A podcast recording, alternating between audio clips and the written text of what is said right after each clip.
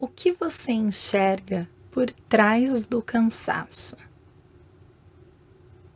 Esses dias eu me peguei numa competição com meu marido. Queria mostrar o quanto estava mais cansada que ele com as tarefas da casa. Queria deixar todas as bagunças ali, espalhadas, junto com a sujeira do leite que se esparramou no sofá, na cadeira e no chão. Eu queria deixar tudo ali para ele ver o quanto eu tinha para fazer. No mesmo dia, ouvi a discussão dos vizinhos, pais de duas crianças. O marido reclamando que estava muito cansado e a esposa dizendo o quanto estava exausta. À noite, assisti um filme que, inclusive, já fica aqui de recomendação: O Guia da Família Perfeita, no Netflix. E lá estava a esposa e mãe perfeita e exausta. Cansaço, esgotamento, fadiga, exaustão. Afinal, dá para tirar algo de bom desse constante estado materno? Dá para enxergar algum tipo de poesia escondida por trás desse cansaço? Respire fundo algumas vezes. Tente relaxar um pouquinho o pescoço, músculos faciais, ombros, costas, barriga, pernas, pés. Tente entrar em contato com o seu cansaço neste momento, com as possíveis dores espalhadas pelo seu corpo. E tente trazer todas essas sensações de cansaço para o seu colo.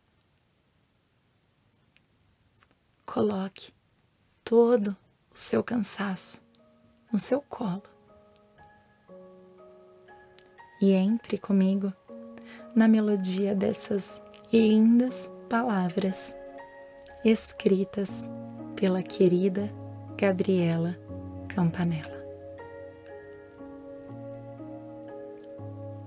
Será que vocês percebem que tem algo errado Sei que não entendem exatamente o que é. A verdade é que cansaço é difícil de ser medido, não deve jamais ser competido e raramente tem um significado só. O cansaço tem cores, formas, sabores e sons. É saudade do silêncio programado e da música alta a ponto da letra emocionar. É lembrança de manhãs tranquilas, com café ainda quente e goles chegando numa confortável posição. O cansaço tem forma de pés esticados no sofá por mais de 15 minutos corridos, de coisas e raciocínios que começam e terminam sem interrupções.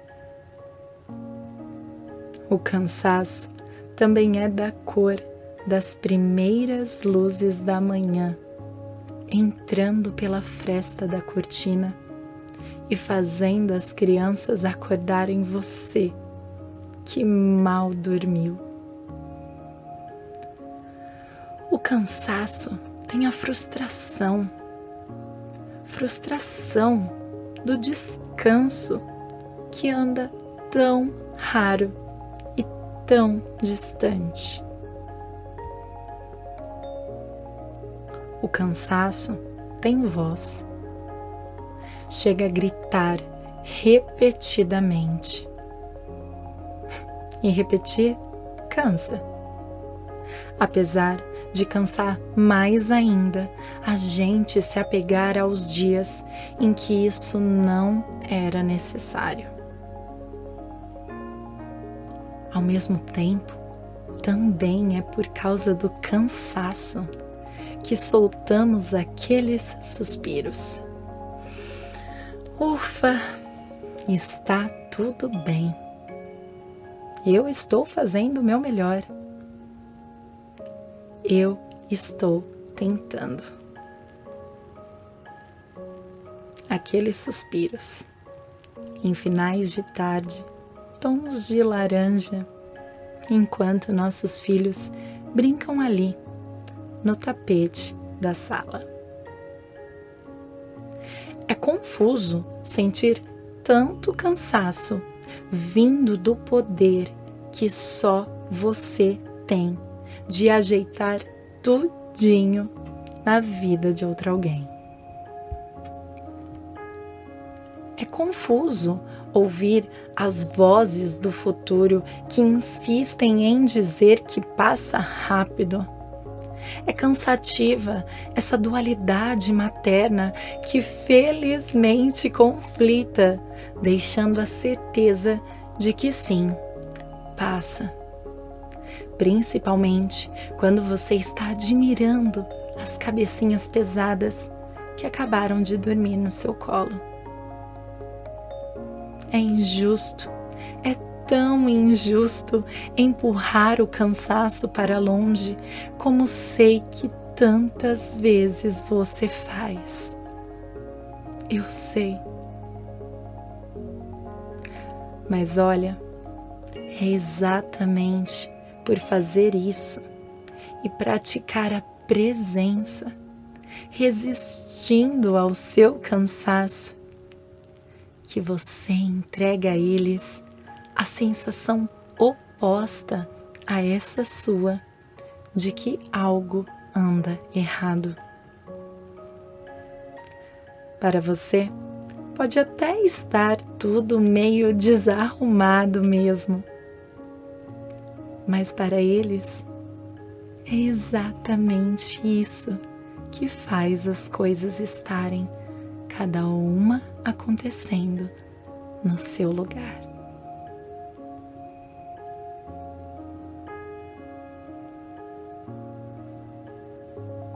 Querida mãe, vocês que me acompanham aqui no Medita Mãe sabem o quanto falo da importância do descanso, de abrir mão do cuidado constante daquela outra vida para dedicar um tempinho só para você.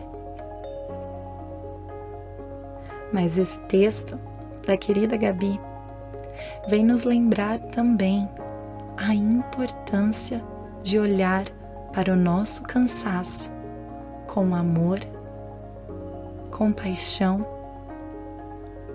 com gratidão. Gratidão querida Gabi. Gratidão a você, querida mãe, que dedica esse tempinho para cuidar de você.